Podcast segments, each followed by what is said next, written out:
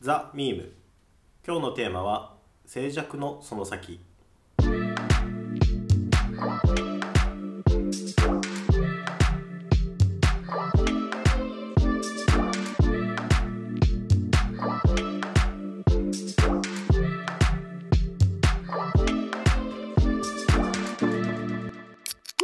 このエピソードは収録マイクの影響で一部音声が聞きづらくなっています。ご了承ください。このポッドキャストは29がお届けするこれからのトレンドになるかもしれない海外のちょっとマニアックなトピックを紹介し時代の変化を感じてもらう番組です。今日のメンバーはこうきと吉岡と里店でお送りします。今日のトピックはザ・アトランティックから静寂というラグジュアリーです。1922年哲学者のルートビヒ・ウィトゲンシュタインは言語の限界を尊重するようにと人々に呼びかけをしました。我々は自分で話をすることができないことについては沈黙を保たねばならない。ウィトゲンシュタインが言う通り沈黙とは自らの無知に敬意を持って向き合い恥ずかしさから来るため息混じりの告白以上のものである。そしてそれから約100年が経った今日沈黙や静所静寂は商品としてプライスタグがついて売買されるようになっている。例えば航空業界は自ら発する騒音を回避するために積極的に乗客から料金を徴収しようとする。空港のラウンジとはターミナルを離れて静寂を得るために存在している。無料のお菓子や新鮮なフルーツソフトドリンクを超え乗客が求めるのはターミナルからのターミナルの喧騒からの避難だ。静寂の重要性はフライト業界だけでなく自動車業界も認識している。約19万ドルするメルセデスのマイバッハに乗ると風切り音やタイヤ音振動音などは全く感じられずその静寂は逆に気持ちが悪くなるほどだ。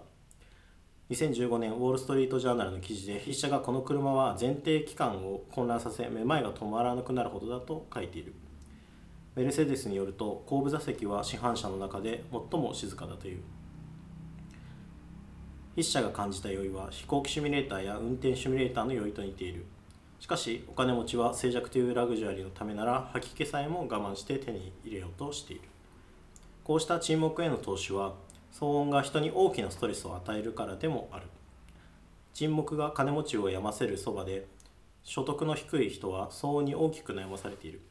ジョン・スチュワートが書いた「Why Noise Matters」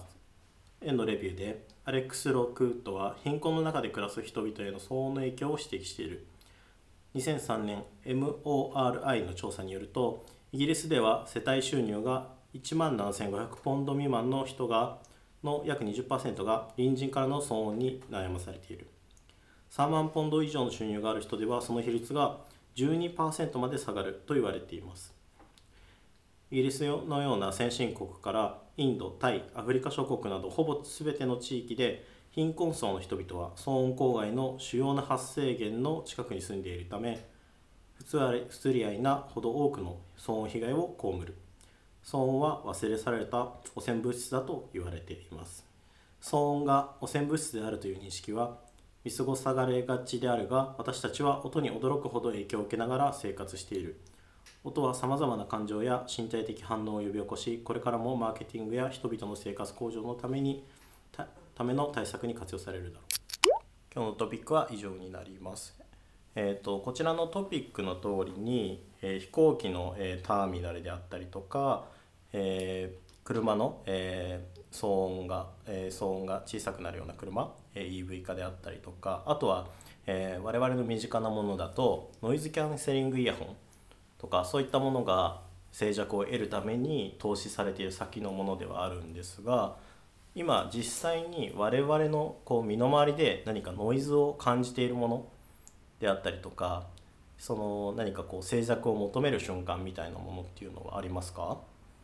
うん何がノイズかって言ったら携帯の通知だね、うんうんうん、そうなんかやっぱ集中力がブツブツ切れるしなんかあれもこれもってなって精神的にうるさいなと思うからあのそういう通知がない週末とかの方が仕事がはかどったりとか朝の方が仕事はかどったりとかするじゃん。そうああいう時にあねその通知に対してまあ嫌だなと思うけどあこんだけ通知が自分の集中力を下げてたんだなとかって思ったりするんでね、うんうんうんうんだからこそ、ね、キャンプとか行った時にあのもう物理的に電波が届かない場所とかに行った時に、あ久々解放された。みたいな感じがするよね、確かに確かに。キャンプとかまさにそういうの感じやすいですよね。うん、音的なものもそうなんだけどうんうん。やっぱそのコネクトしてない状態っていうのが静寂かな。うんうん。そうですよね。えっとなんだろうな。僕らこう日本人って実は結構まあけ実はというかこう静寂と結構密接に紐づいた文化国だなっていうふうに思っていて、うんまあ、日本人ってあの中国のこの間記事を読んでてこんなことがニュースになるんだっていうふうに思ったのがあったんですけど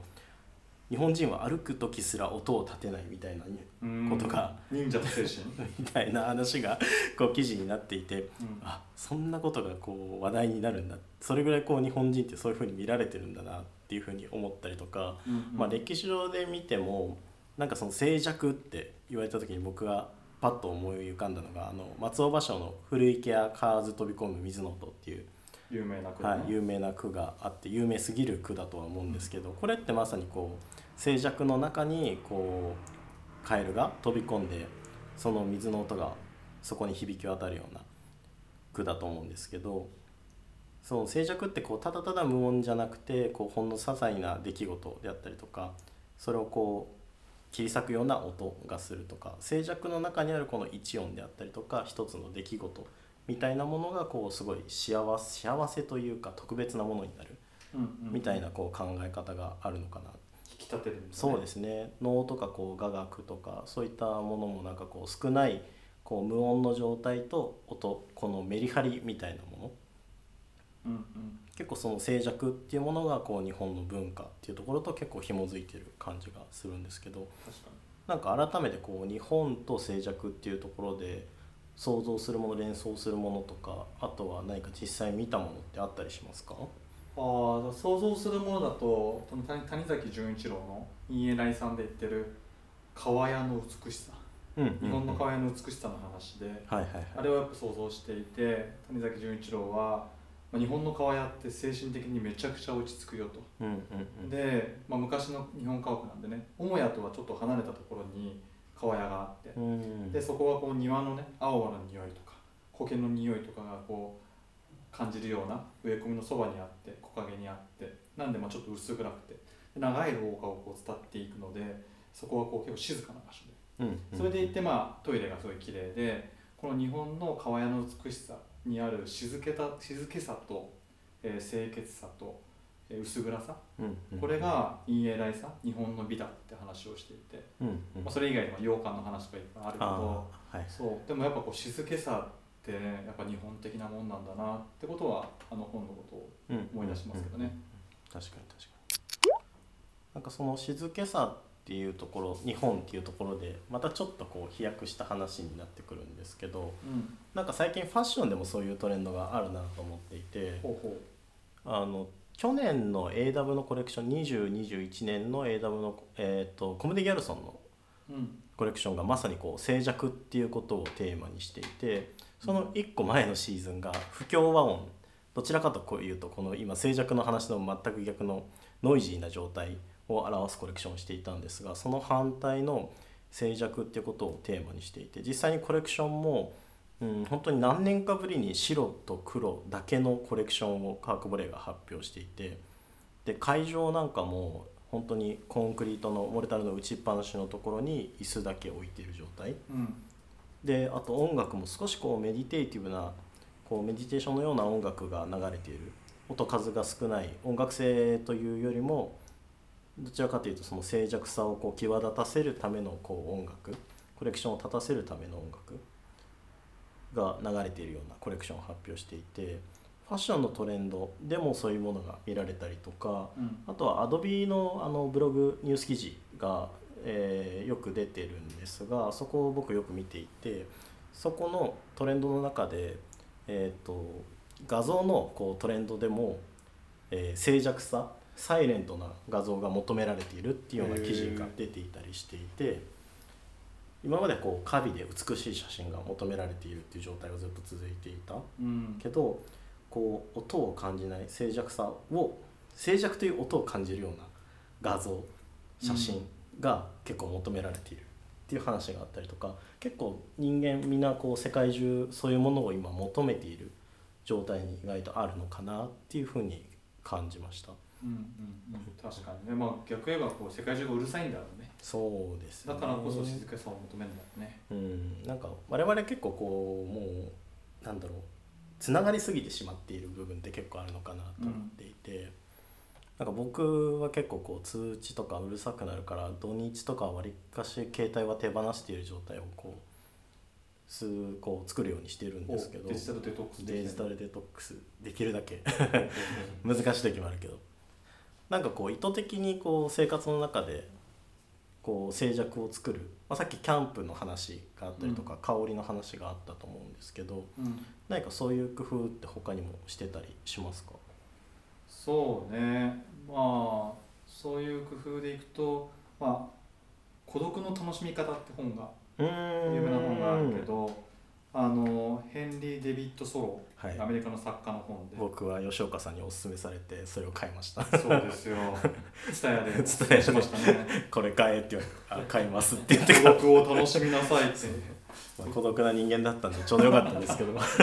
そう。あれはまあまさにえっと1800年代の話だから、うん。かなり前の話だけど、まあ、孤独こそ贅沢であるよってことを言っていて、うん。で彼の,、ね、あの本は、えっと、彼の名言集。うんうん。155の名言が書かれていて、まあ、そこに書かれてる言葉とかでは例えば、えー私はかつて孤独孤独ほど仲のいい仲間を見つけたことはない」うんうん。とかね。あとは「僕らは大抵部屋にいる時よりも人と交わってる時の方がずっと孤独である」うん。とか。そうですね。そう。まあなんか孤独ってとってもいいもんだよってことを言ってくれる本で、うんうんうん。そう。あの本とかと出会った時にあ孤独って寂しいもんじゃなくてむしろ豊かなもんなんだな思ったら一人旅ができるようになりました。今その孤独っていう話だったんですけど孤独とまあ静寂を同じものとするなら孤独とか静寂って逆に今なんだろうこう孤独っていう言葉は特にですけどネガティブなものに結構聞こえるけど孤独という状態って今もうすごい得難い状ものになってきているなってあわかるわかる。確かに。なんかねあの稲葉敏郎さんがある、えーとイベントで、えー人間関係に悩んでる人にのなんかアドバイスをしてた時があってその時に稲葉敏郎さんが、えーあなたはとにかく孤独になりなさいと、うんうん。親友なんて一生に一人でいいんだって、うん。そうとにかく孤独が必要だから孤独になりなさいってことを言っていてうん。なかなかこうアドバイスで孤独になりなさいっていうのはあ面白いなと思ってたけど、うん逆言えばやっぱりもう人って今もう、ね、さっきコウキが言ったみたいに孤独になれないんでね、うん。意識的にならないとできない、うん。そう。だからやっぱ人に言われてとかうん。意識しないと今もう孤独になれない状態だなって感じるよね。うんうんうんうんうん。そうですね。なんかさっきはファッションの話だったんですけど、まあ、映画の業界でもそういう静寂をテーマにした映画があって実際にこう皆さんにも見てほしいんですけど「静寂を求めて癒しのサイレンス」っていう映画があってあってですね。うん。その映画もまさにこうこう喧騒日々の喧騒があるところから始まってそこからこう離れていく脱出するために何をすればいいかっていうと静寂をこう静寂の中に身を置くこと。を、うん。うん、静寂の中に身を置くっていうのがこう山奥に一人で入っていくんですね。うん。それって最初はすごい耐え難かったりとかうん。辛かったりする、うん。この中で修行っていう言葉が出てたんですけど、うん。まあその修行にこう近いような形をとってそこにこうじゅんなんだろう自分が慣れていく。うん。ことができてやっとその孤独を楽しむとか静寂を楽しむ。だから結構ある意味これって高位なものだし高貴なものだなっていうふうに思っていてそこに対するこう事前の知識とかうんなんだろうこう体制がないとなかなかそこにたどり着くことはできない。うん。だからこそこうラグジュアリーなものであるみたいなこう側面もあるのかなっていうふうに結構感じていて。うん、そうだね。なんかあの Z 世代の価値観もやっぱそういうところはあるみたいで今ってあのフォーモっていう言葉があって。フォーモそう。Fear of Missing Out っていう意味で、えー、と SNS みんな SNS 依存症が強くてみんな SNS でつぶやいてることに対してあ私はそれに乗り乗れてないっていうので取り残される不安を感じるのをあうんうんフォーモって言ったりうんうん。あとはそこから派生してモーモうんうん。牛みたいだけどミステリーミステリー・ オブ・ミッシング・アウト。はいはい。誰か友達が投稿しないえこれ今なんかみんなどっか行ってる？とか変に勘ぐっちゃう気持ち。はいはいなってたりしていてやっぱみんなこう孤独になることに対して不安だっていうのが今の世の中で言われてることだけど、うんうん。でもこれに対して Z 世代は「 JOMO」「 Joy of Missing Out」取り残される喜びうんうん。ってことを言ってて、えーそういうつながりがないことに対して喜びを感じるのが Z 世代だとかって言われてたりしていて。それはふえー、とつながりがあるっていう前提があってあるからこそそのなそれがない状態が喜びであるってことですか？あそうだと思うよ。そうしがらみがあるからこそもううぜえよって思ってるんだと思うよね。そういうのにこう左右されないでいやもういいよ孤独で取り残されて OK っていうふうに思ってるのが Z だっていう話なんで、うんうんうんうん。そういう若い子たちもその孤独に対して意識的に向かっていってんのかななんてことはこの話から思うかな。はいはいはいはい。なんか最後のあのジョーモのところがあなるほどって思ったんですよね。それはなぜかというと、さっきのラグジュアリーのお金持ちがこう静寂をこう買っているっていうところうん。孤独を買っている静寂を買っているっていうところでそれがこうなぜできるかっていうと多分彼らはその精神的なこう安全とか安心をお金があるっていうことで、えーもう得ていてだからその反面安心安全があることからこそその静寂だったりとか孤独っていうことを楽しむことができる。でそれがさっきのつな、がっている状態とお金がある状態みたいなのは結局同じことなのかなっていうふうに思っていて。うんうん。なんかそういうこうあるからこそないものを楽しむことができるうんっていう状態なのかなって思いました。そのうんなんかその、あるからこそなんだろうないものをこう理を楽しむことができる状態って結構こうなんだろう仏教でいう悟りの状態に結構近いのかなっていうあるっていうことを理解するからない状態をこう突き詰めることができる。うん。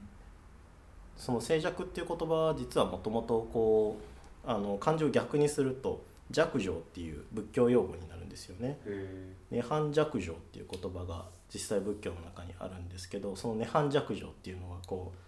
えー悟りを開いた状態を指していて、うん。まあ、さっき言ったみたいにあることを知っているあることを知っているから、えーないことをこう楽しむことができる悟りの状態。もしかしたら我々はこうネオ悟りこう悟りに近い状態に向かっている途中なのかもしれません。今日のテーマは静寂のその先でした。ザ・ミームでは世界のちょっとマニアックなトピックを定期配信しています。チャンネルフォローをお願いします